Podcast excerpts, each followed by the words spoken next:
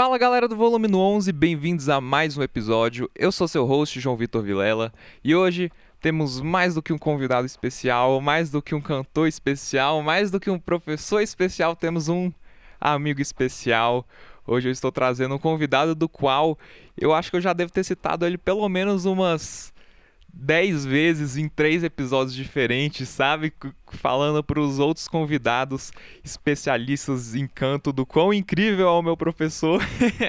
e é claro que eu tinha que chamar ele eventualmente, né? Não sei nem por que, que eu demorei tanto. Eu estou trazendo aqui para vocês a ilustríssima presença do Natal de Oliveira.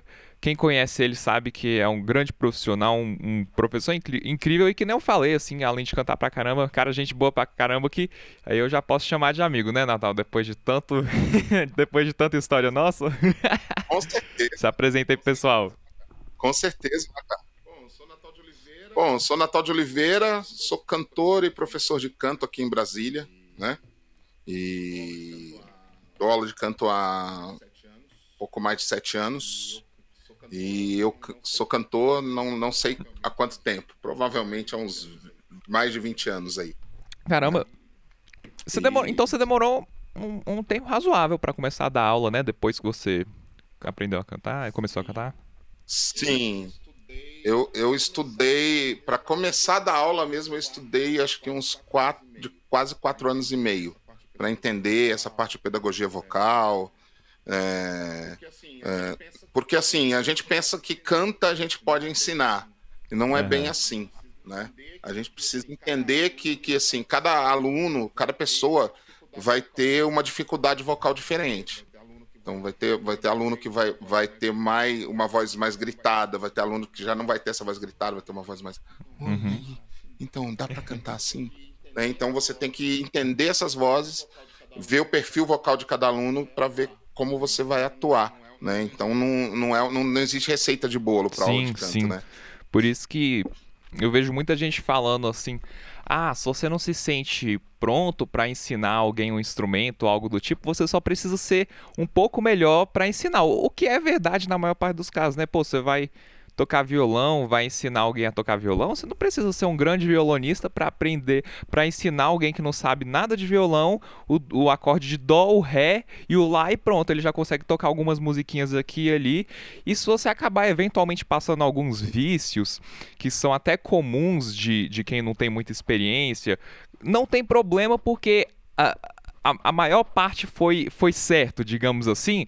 E aí, eventualmente, quando esse cara for, for querer Sim. se profissionalizar, for, for querer entrar em, em se aprofundar no aprendizado de tal instrumento, ele pode achar um professor melhor, com mais experiência, que aí vai dar aquela lapidada final de todos os erros que foram acontecendo no caminho. Agora, canto, né? Pô, se você começar indo no, no caminho errado, é difícil voltar, né? Você corre um risco muito grande. É, exatamente, porque vários cantores que a gente conhece, é, a gente sabe que existem alguns vícios assim na parte técnica de, de usar mais tensão do que deve, de fazer um drive mais de constrição do que um drive mais técnico, né? E, e aí se a gente se espelhar no, nisso para passar para o aluno, a gente vai acabar machucando, né? não vai dar certo. Então a gente tem que entender um pouco mais de fisiologia, de como funciona é, seu aparelho fonatório para que você consiga é, passar isso de uma maneira saudável né, e de uma maneira também é, justa para o aluno, né? Sim, com certeza. E agora que você puxou esse assunto aí, vamos vamos entrar nele para falar de como funciona, né? Acho que é, eu, eu, lembro muito bem que nossa primeira aula foi você mostrando assim os três pilares do canto e logo de cara falando, ó, oh, você vai ter que ficar de olho nisso aqui desde o começo né? Então, uhum. falando do, dos três R's, falando de toda a estrutura de como funciona o som, é, que, que nossas pregas vocais produzem para a gente conseguir falar e cantar. É, e, e, aí eu, eu acho massa assim, eu estava até conversando um pouquinho com ele antes de começar essa gravação aqui, que isso serve tanto para a pessoa que está começando, né? Pô, como é que eu vou começar a cantar e ficar de olho em como que eu canto, no que que eu tenho que ficar preocupado se está fazendo certinho ou não. Tanto, tanto para pessoa que às vezes acaba cantando assim, não gosto de dizer de qualquer jeito, assim, mas sem muitas pretensões de entender tudo como, de, como tudo funciona, e às vezes o conhecimento. Às vezes não, eu diria que sempre, né? Um conhecimento de fisiologia pra gente ir lapidando, que nem eu citei antes, acho que funciona muito bem. Aí para deixar ser o, o, palco assim, ser todo seu, para ser é, explicar pra gente como que, que o canto funciona, quais são é, os, os fatores essenciais assim na nossa fisiologia, cara, manda ver. Ah, tranquilo. Cara, a gente nunca pensa nisso, né? Mas assim, cantar é algo 100% físico.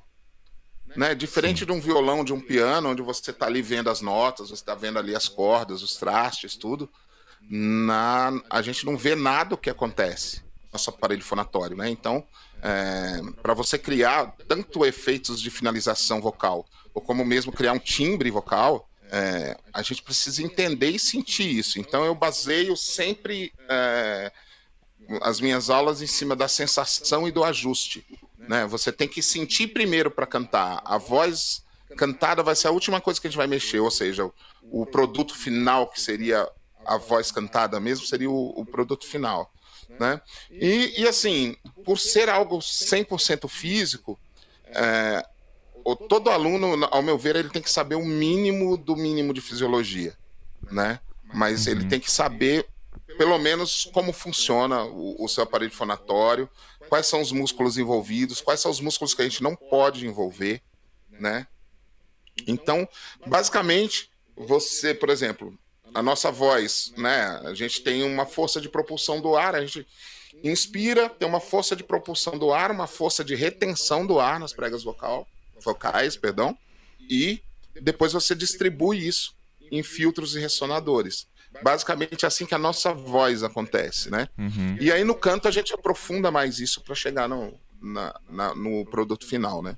Sim, sim. Então basicamente você, que nem você falou, você inspira o ar para que ele entre no pulmão, mas aí ele só vai começar a virar voz quando você expira ele e ele passa pela prega vocal e você vai decidir com que proporção, com que intensidade você vai querer aduzir ela, é, para onde você vai querer fazer com que ela ressoe no seu crânio e assim por diante, né? Exatamente. Eu sempre brinco com isso, né? Eu falo que quando você está cantando, uh, o que, que está acontecendo no, com o seu corpo no momento que você está cantando? Ele está desesperadamente tentando é, equilibrar todas as forças envolvidas, né? Então, é, equilíbrio é a palavra-chave mesmo, né? Então, por exemplo, você para determinado som você tem que estar tá com a adução adequada, ou seja, o seu músculo vocal, né? A gente chama de TA, o tireoaritenoide, né?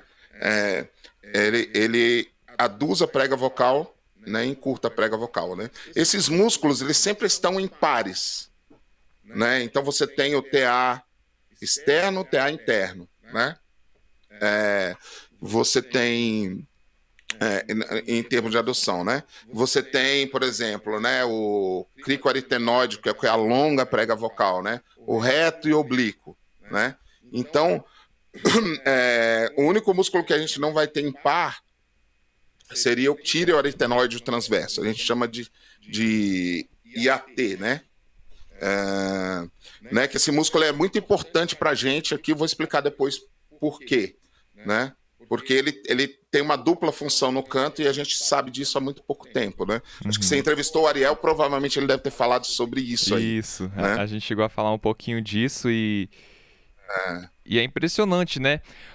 O salto que os cantores deram em termos de, de ser proficientes na técnica quando a ciência foi evoluindo e o nosso conhecimento de como a fisiologia vocal funciona, cara, parece que virou outro mundo, assim, para... é, é, engraçado, cara, parece que quando as pessoas foram entendendo quais músculos funcionam para quais coisas, parece que todo cantor que resolveu estudar isso a fundo virou um alienígena, comparado aos de 30 anos atrás, 40 anos atrás, que, uh, por exemplo, uh, aquela falácia do, do drive vocal.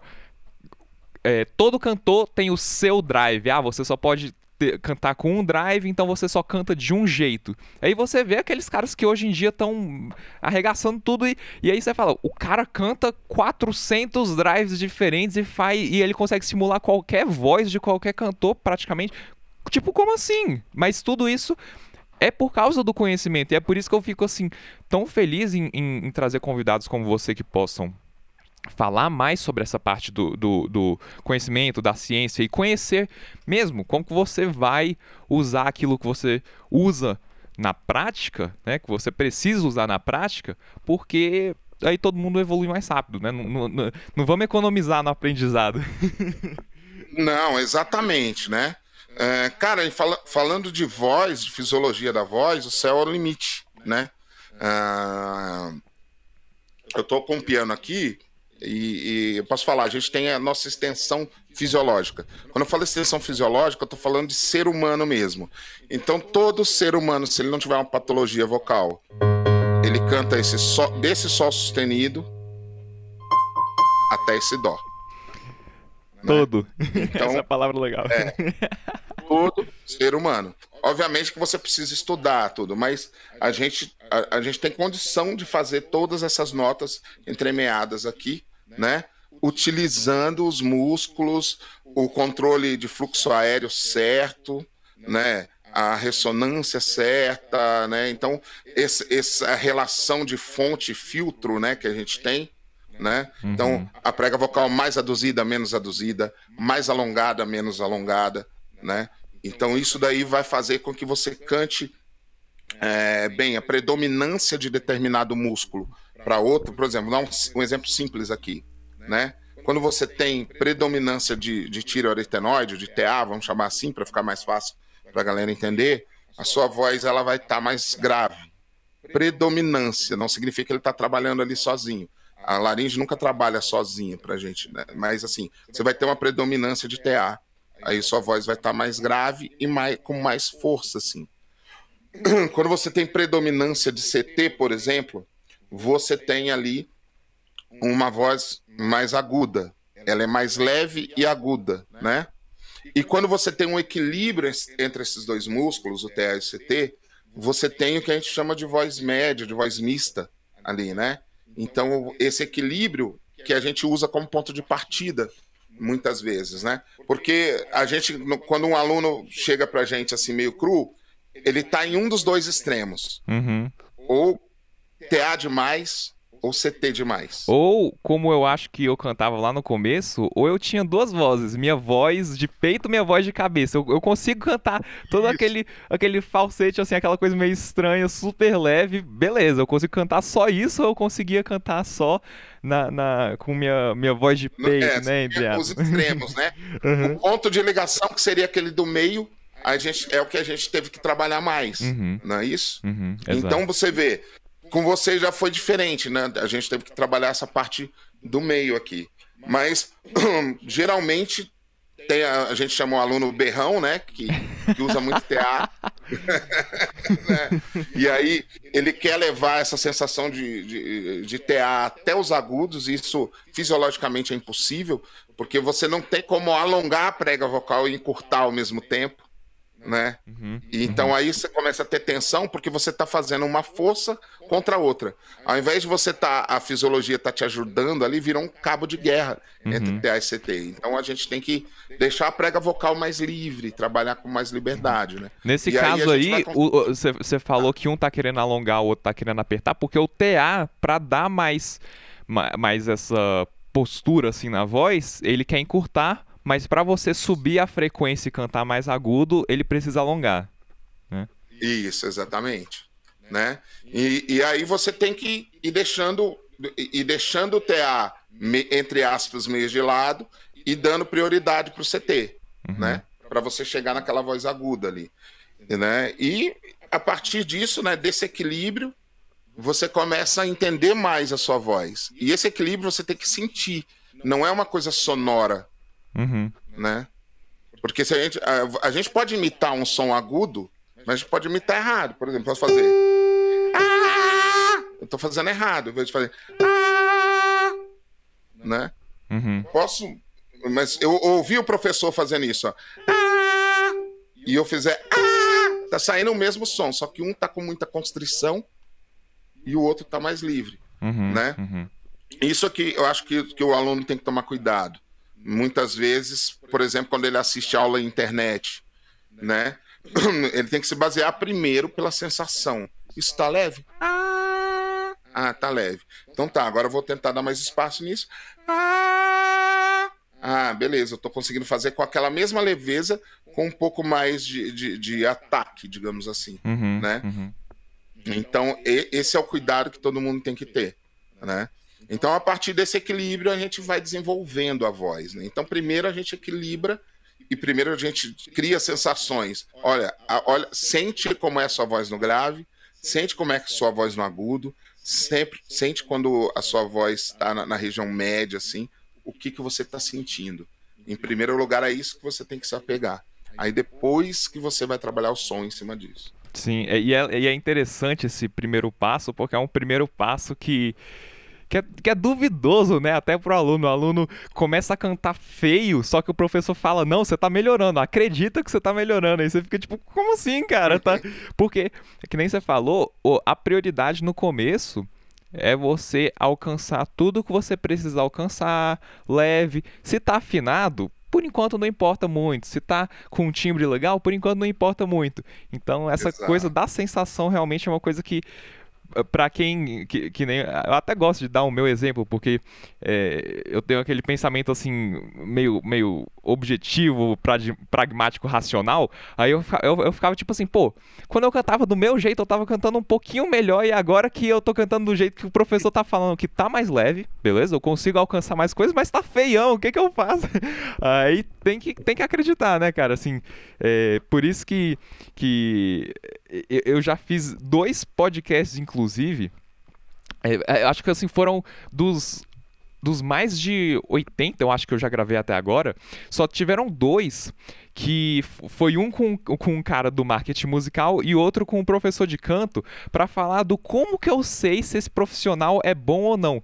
Porque nos outros, em, na- em boa parte das, das áreas de conhecimento que a gente tem hoje em dia, é, é relativamente fácil você saber, porque você vê um cara que, que toca pra caramba, você fala, pô, legal, que tem muitos alunos, e os alunos estão falando bem, beleza. Agora, por algum motivo, esses que são difíceis, e que nem você falou o canto, que é puramente físico, então é- acaba sendo invisível pra gente se um cara que até que sabe cantar legal, não necessariamente sabe eh, ensinar, eu, eh, e, e o marketing digital, essa outra área, né? Pô, é uma coisa tão difícil de você saber se a, a técnica de marketing do cara tá funcionando ou não, que eu, que eu fico perguntando pra esses dois caras, né? Que no caso foi o Jax Figueiras do, do marketing e o Bill Sandri do canto. Cara, como que eu evito os picaretas? É isso que eu quero saber.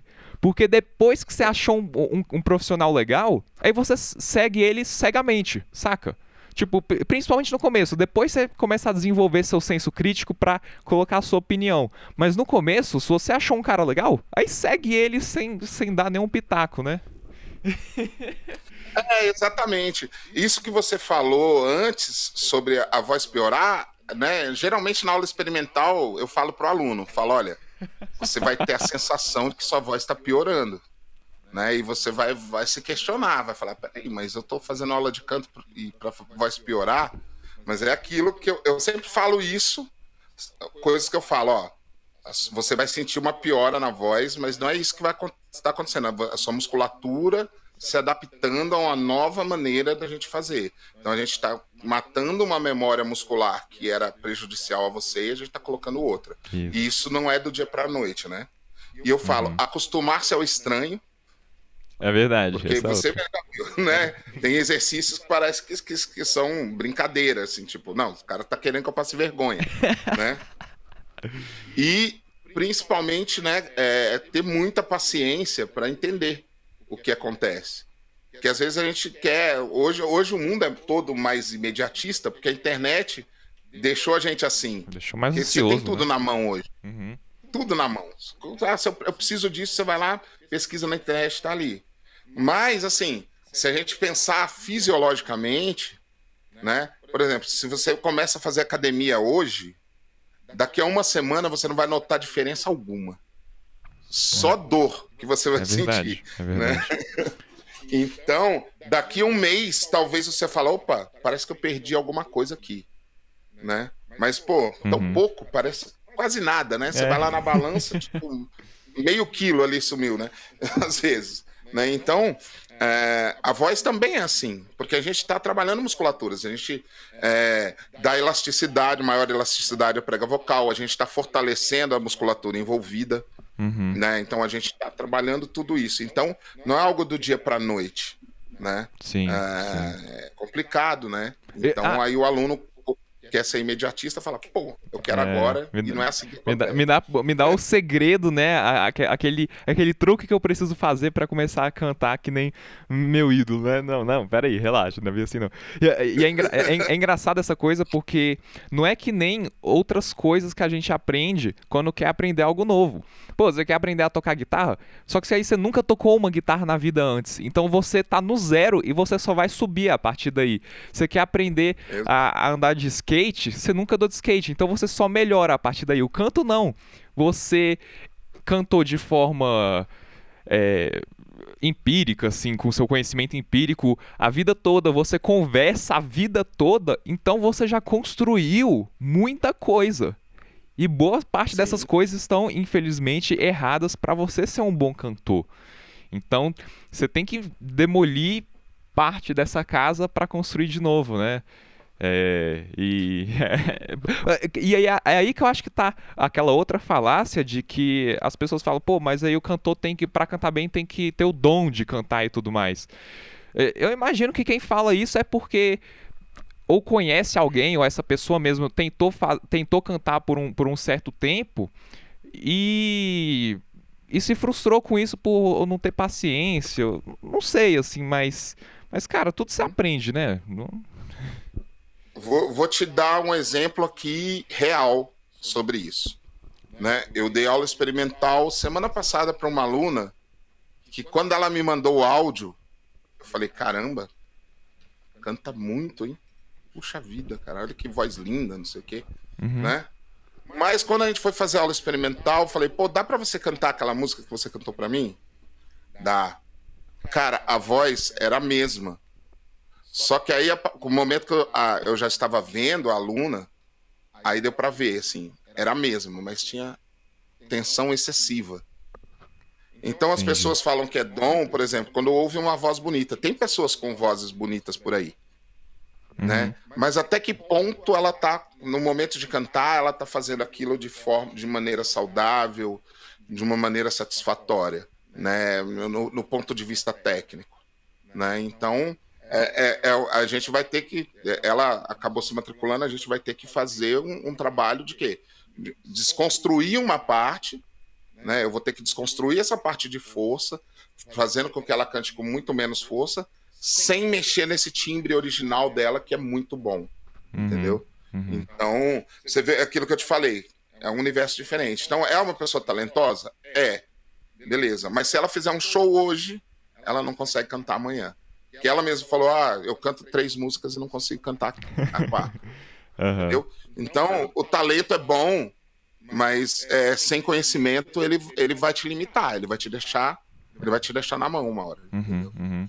É, é, inclusive, ah, agora me fugiu especificamente de quem que é esse exemplo, mas acho que é um cara assim relativamente famoso, que a família dele, acredite ou não, olha só que história engraçada. Eles tinham uma. Acho que o avô dele tinha uma empresa de rolha de vinho. Acho que era alguma coisa desse tipo. Porque na época era algo revolucionário de você conseguir guardar o vinho numa garrafa. Então o inventor da rolha acabou sendo uma pessoa que, é, no começo, quando implementaram isso e, e, e, era algo revolucionário na época, essa pessoa ganhou muito dinheiro com isso e logo foi, nossa, esse é o é disso que eu vou viver pro resto da vida. Mas aí quando o mercado foi se adaptando, né, foram criando novas tecnologias com que, fazendo com que a rolha não se tornasse mais a tendência de mercado. Eu não entendo muito de vinho, quem estiver ouvindo aí vai sacar quais foram as coisas que foram substituindo as, as rolhas ou, ou sei lá. Mas aí eu lembro que ele e a família dele, aí acho que já foi o pai dele ou ele próprio, né? Não, não necessariamente o avô que teve sucesso com a rolha, já começaram, foram um dos, um dos últimos a se adaptar e usar menos a rolha. Porque foi um negócio que deu tão, tão certo que, usando essa analogia de talento, pô, você bancou nisso por tanto tempo e deu certo por tanto tempo que quando você precisa mudar, você não acredita assim que, que tem um outro jeito melhor. E aí você continua apostando naquela coisa que, que não vai te levar para o próximo nível né? Então, assim, é, um, um, exemplo é, real, né? É, aí que eu tô falando, aí só me fugiu aqui o nome de quem é, mas, mas eu achei interessantíssimo isso. Não, mas, e, e, cara, isso tem a ver também com a parte de pedagogia vocal. Porque muita gente, é, isso daí é um problema, não é do professor de canto, é do ser humano que, assim, ele se acha autossuficiente naquilo que ele já sabe. É verdade. Né? E, e tipo, é, cara, eu fiz aula com professores que, assim, uh, excelentes, tipo o Alírio Neto, que, que, que, já me trouxe uma, uma visão maior né, nessa dessa parte de fisiologia. Mas eu tive um professor que simplesmente falava: oh, você tem que fazer isso aqui. Né? Ele não falava nada do que estava acontecendo aqui dentro. Era só eu ouvir e reproduzir.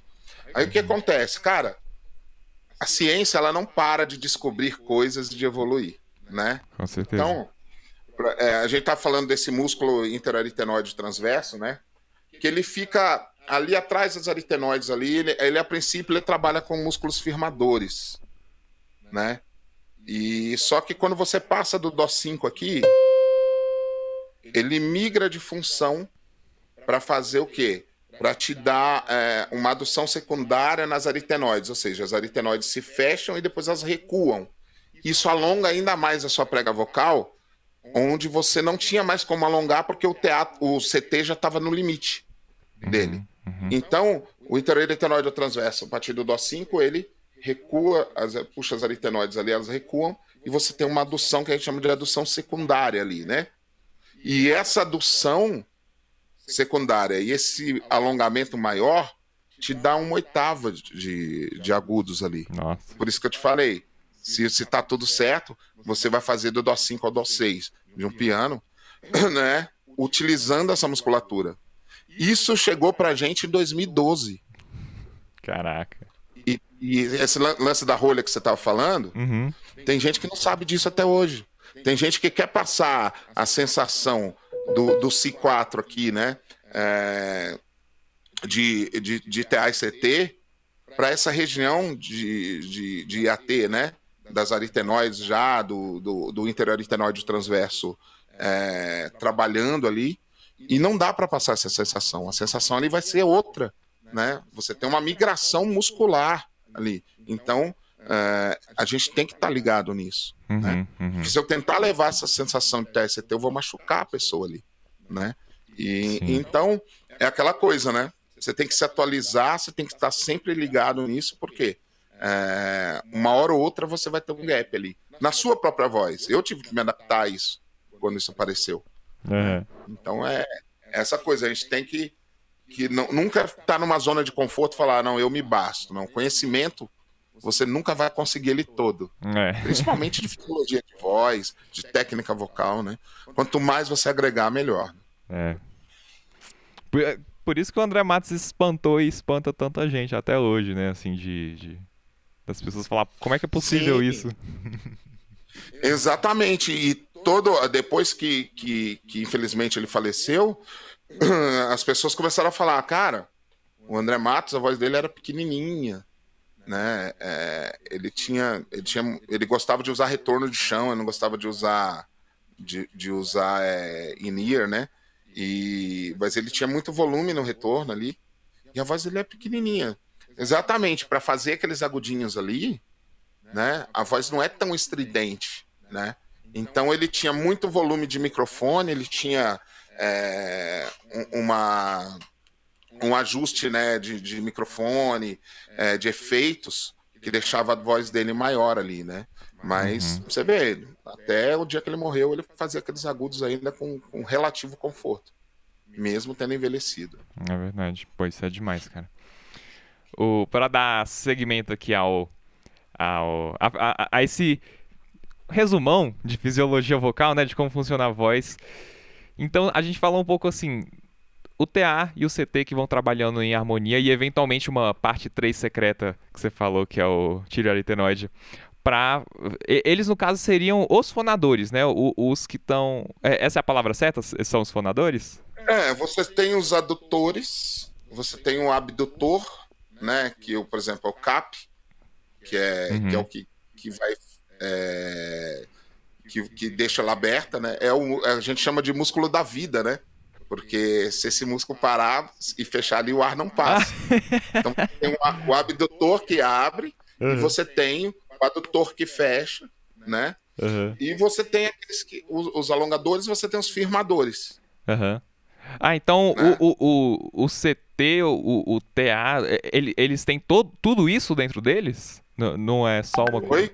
O CT, o TA, eles têm tudo isso dentro deles? É, é, a, a, adutores, é, alongadores? Não. O, o TA ele é um adutor, né? Uhum. O CT ele é responsável pelo, por alongar a prega vocal, né? O CT ele é ligado à sua cartilagem é, tireoide, uhum. aqui, né? A gente chama de gogó aqui, aquela pontinha que a gente pega aqui né? Uhum. Então ele fica embaixo aqui da laringe, tanto reto quanto oblíquo, né? E ele faz o que a gente chama de movimento de báscula, ou seja, ele baixa essa é, essa cartilagem, né? E aí, ao baixar, como essa cartilagem está presa à prega vocal, ela alonga a prega vocal, né? Uhum. Então o CT tem essa coisa de, de alongar, né? Uhum. Mas você tem é, você tem divisões né, de músculo. Você, por exemplo, você tem é, o, o, CAP, como eu falei, é um músculo que deixa aberto a sua, sua, a sua prega vocal. Né? Então, é, por isso que chama músculo da vida ali. Se ele fechar, acabou. Uhum. né? e, e você tem, é, através das aritenoides ali, que, que já seriam os firmadores, ou seja, sua prega vocal ela aduz, né? Ela é um, como se fosse um V né? Uhum. Então ela aduz, mas você pode, por exemplo, deixar o centro da prega vocal passivo, né? Fazer tipo um, um, um, uma abertura no meio só da prega vocal uhum. e ela ficar passiva ali, o ar passando. Uhum. Isso vai mudar o som. Mas você pode, por exemplo, fechar a prega vocal no terço final, no, no, ali na musculatura firmadora ali, uhum. né? Então é, ela fica fechada ali em cima, mas ela fica é, com um espaço é, no centro. Sim. E aí vai dar um som mais ou menos como esse aqui, ó. Ah, ah, né? Então, ele é um som, entre aspas, vazado, mas ele é um som firme. Se eu tirar esse firmamento, acontece isso. Ah, eu perdi né, essa, essa pontinha. Uhum, né? Uhum. Então, ó. Ah, ah, ah, ah, né? Eu tenho é, um, um, esquema vocal passivo aqui. No uhum. entanto, um tem mais firmamento do que outro. Sim. sim. Né? Então você, ah, você pode trabalhar de, de N formas. E aí eu posso simplesmente fechar tudo. O, os firmadores e os adutores. Uhum. Aí vai sair um som assim, meio presinho. a prega vocal presa. Uhum. Né? Isso a gente usa também para cantar. Uhum, uhum. Né?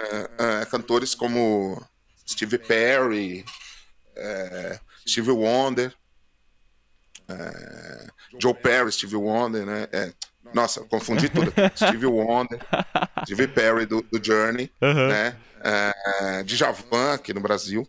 Né? Utilizam esse esquema vocal. Né? Então, as possibilidades, se a gente for pensar, são infinitas. Por quê? Porque eu posso fazer um ah", um som firmado, fechado, e eu posso botar um drive nele, por exemplo. Uhum. Né? Então, uhum. as possibilidades são infinitas. Tudo isso, tudo isso que eu estou falando, é, a gente não tirou do nada. A gente tirou de, de ciências vocais e de antropologia vocal. Uhum. Né? Então, por exemplo, se você. Esse som mais firmadinho que a gente chama de clamp. Oi, tudo bem? A gente vê muito em desenho animado, essas coisas assim, em filme da Disney, né?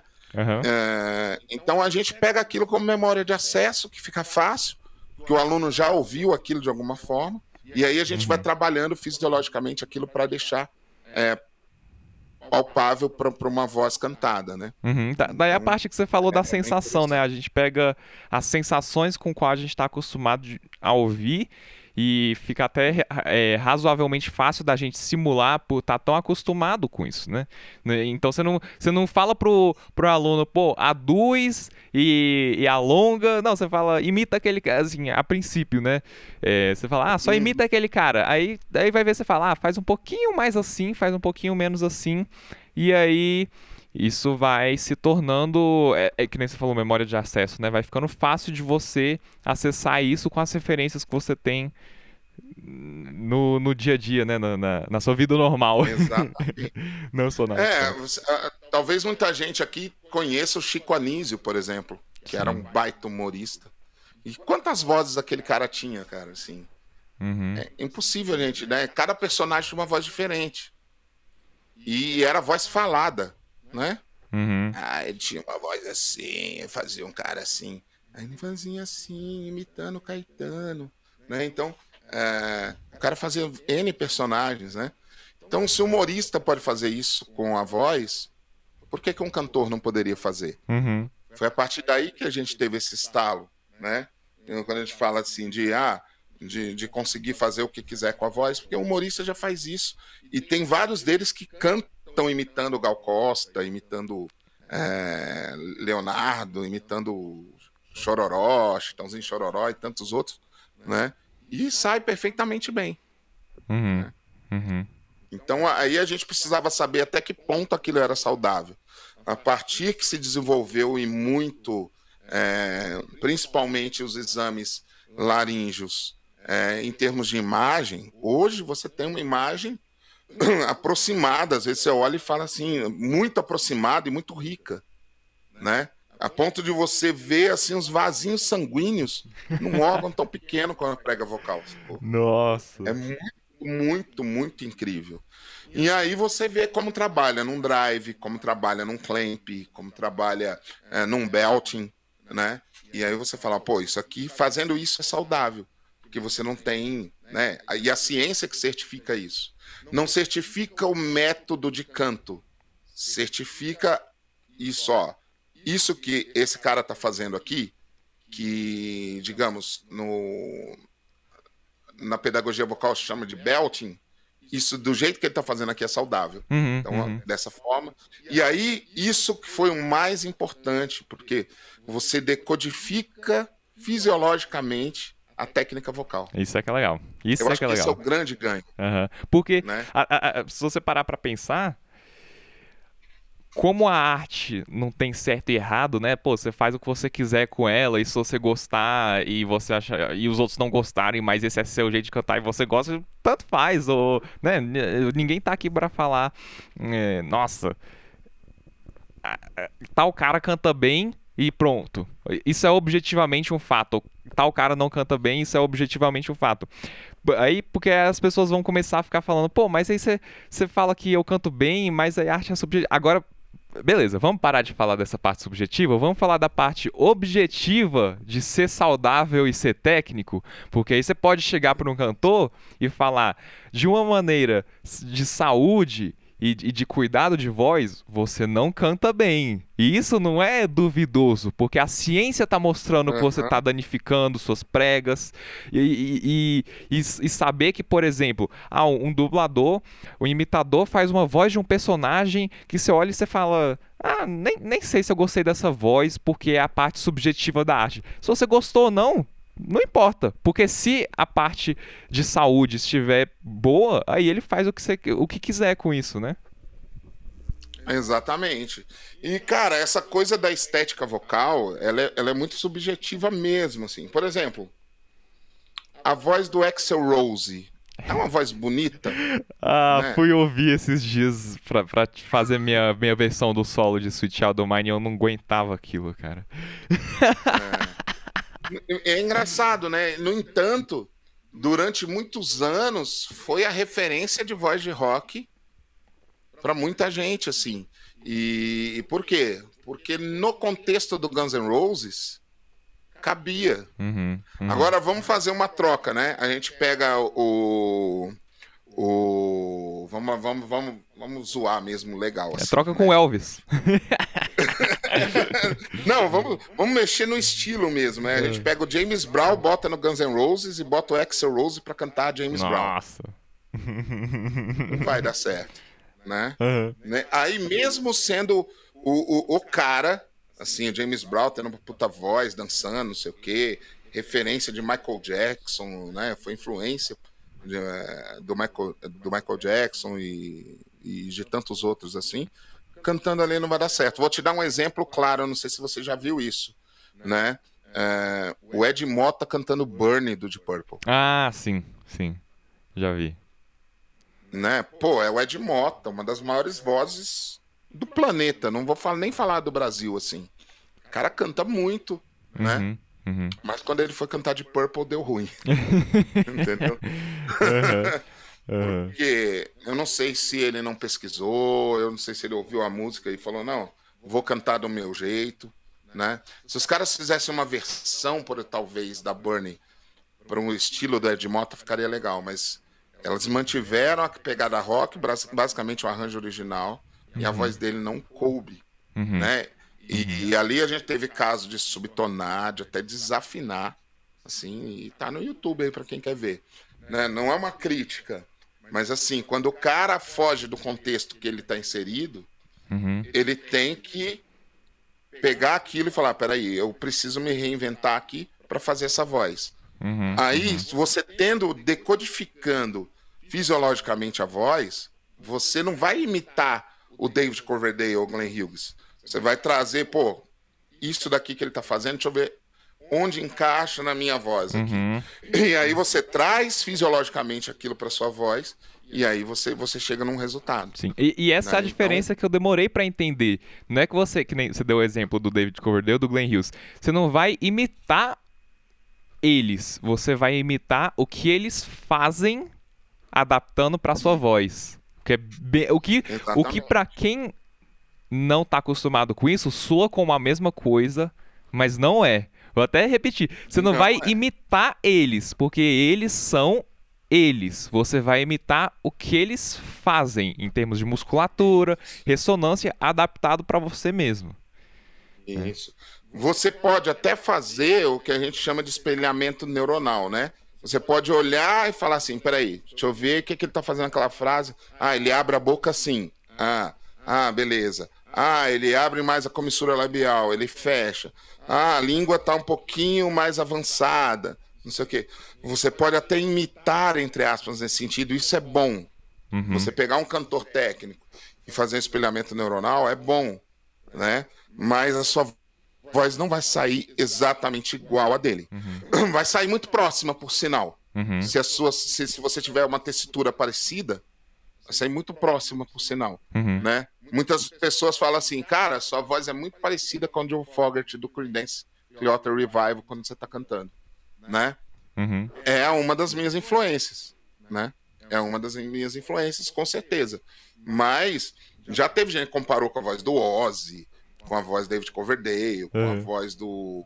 do. Do Tim Maia. Agora me fugiu o nome do cara. É, do Tim Maia, do cara do Alice in Chains lá, né? Então, é, muita gente. Muita gente fala isso e, e não, é, no entanto, é a minha voz. É, tipo, É se, voz se todo mundo fala que você parece com todo mundo, então você não parece com ninguém. Exatamente. né, o que acontece? Para cantar Tim Maia, eu tenho um arranjo muscular, eu tenho uma memória diferente. Para cantar Creedence Clearwater Revival. Então você só aciona a memória muscular e aí, entre aspas, sua voz muda, né? A gente chama isso de, de crossover, né? Crossover técnico-vocal. Né? Ah, o, o que você usa para uma coisa, você não vai utilizar para outra, assim, exatamente. Né? Então, você, entre aspas, simula muitas vozes, né?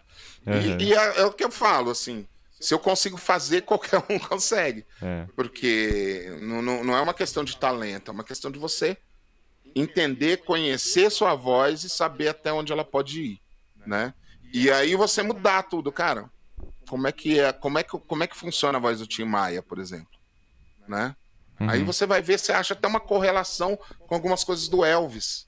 Se você cantar Elvis, o Elvis vai te ajudar a cantar Tim Maia e vice-versa. Entendeu? É muito interessante isso.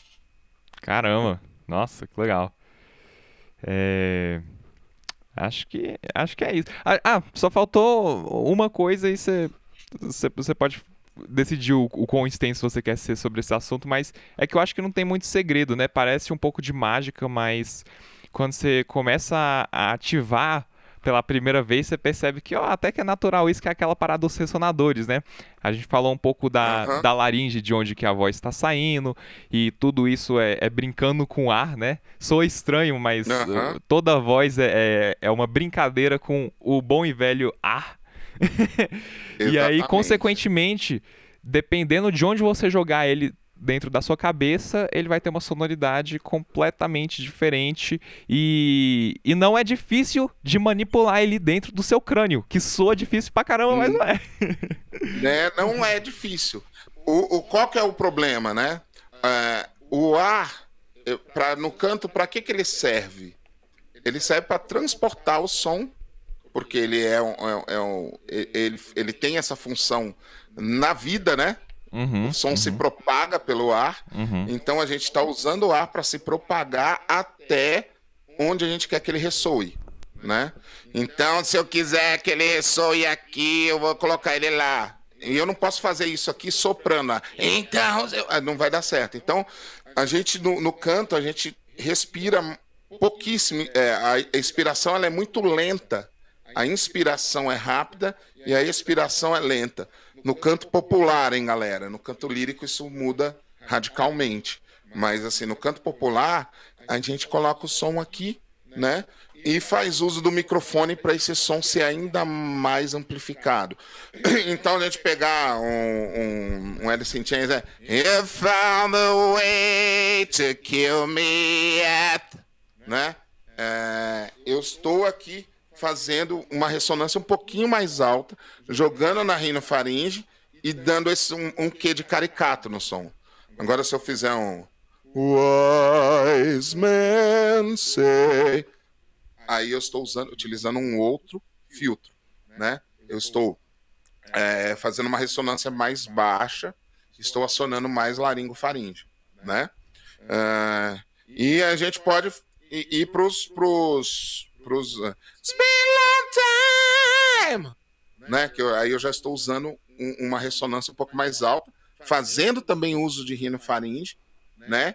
Mas agora eu estou com a prega vocal mais alongada e aí dá esse som. Então, ó, é, é um conjunto de coisas: alongamento, o quanto de ar passa na prega vocal, se eu vou ser mais ativo ou mais passivo. Nesse último caso aqui, a prega vocal está mais ativa, né? Eu estou jogando na rinofaringe para esse som ficar um pouquinho mais na frente, né? No entanto, ele está mais para o final da prega vocal. Então eu sinto esse agudo, falando em sentido, eu sinto ele mais no fundo, só que ele soa mais na frente. Uhum, uhum. Quem está ouvindo vai ouvir ele mais na frente. Aí vai tentar fazer mais na frente, vai apertar a laringe, vai esficterizar a laringe e não vai dar bom, né? Então é esse esse é, esse é o, é o lance né? Nem tudo aquilo que você está ouvindo é o que acontece realmente. É. E, e, né? e, o, e o lance dos ressonadores é que eles ficam muito intuitivos a partir do momento que está tudo em equilíbrio na laringe. Se você tá com uma base bonitinha, em, em, termos de adução, de espaço e tudo mais, aí você joga ela, faz o que você quiser com ela, que aí é, é aí é mais questão de estética, né? É, Isso. E a, agora, agora, em termos de você alcançar uma nota de forma saudável na própria adução, na própria laringe, aí já não é tanto estética, né? Não, pô, alcança essa nota de tal jeito para você não se machucar. Mas depois, quando isso, isso. passou da, da laringe, passou da, da, dessa região aqui da garganta, aí você brinca do jeito que você quiser. Uh, brinca do jeito que você quiser. Você, você tem o timbre que você quiser. Eu sempre, eu sempre faço uma analogia a, a, a, um esporte que eu adoro, que é, que é automobilismo. Vamos falar de Fórmula 1 aqui, né? Uhum. Se o cara tiver. O cara tá lá parado, né? Se o cara tiver uma boa largada, a possibilidade dele fazer a primeira curva na frente é grande se ele, por exemplo, largou numa pole position. Sim. Se você iniciar o canto de maneira equilibrada e correta, a possibilidade de você chegar no final da música sem praticamente sentir é, cansaço vocal nenhum é verdade é enorme. Agora, se você já começar acelerando demais, vai acontecer igual um carro, vai ficar rodando ali e ele só vai sair depois, ele não vai conseguir tracionar. Né? Então, é, é a mesma coisa com a voz. Né? A gente precisa ter um bom ponto de partida. O bom ponto de partida sempre é o equilíbrio. Sempre é o equilíbrio. Né? Putz, perfeito. Nem acelerar demais, nem acelerar depois. Uhum, entendeu? Uhum. É o ponto correto ali. Uhum. Porque quando você começou na pole position, tá lá seguro, fez a, a primeira curva legal, você se mantém lá. Você não precisa se preocupar Exatamente. com outros fatores, né? Exatamente, suave na nave. Se o seu carro não quebrar, a possibilidade de você ganhar é enorme, né? Uhum. E na voz é a mesma coisa, ó. Se você não exagerar, né? Não ir além, né? Então você, você vai tipo fazer o show independente da altura da música, óbvio. Tem outros fatores envolvidos, seu aquecimento, é, se você está bem, se você está descansado, se você dormiu bem, se você está hidratado.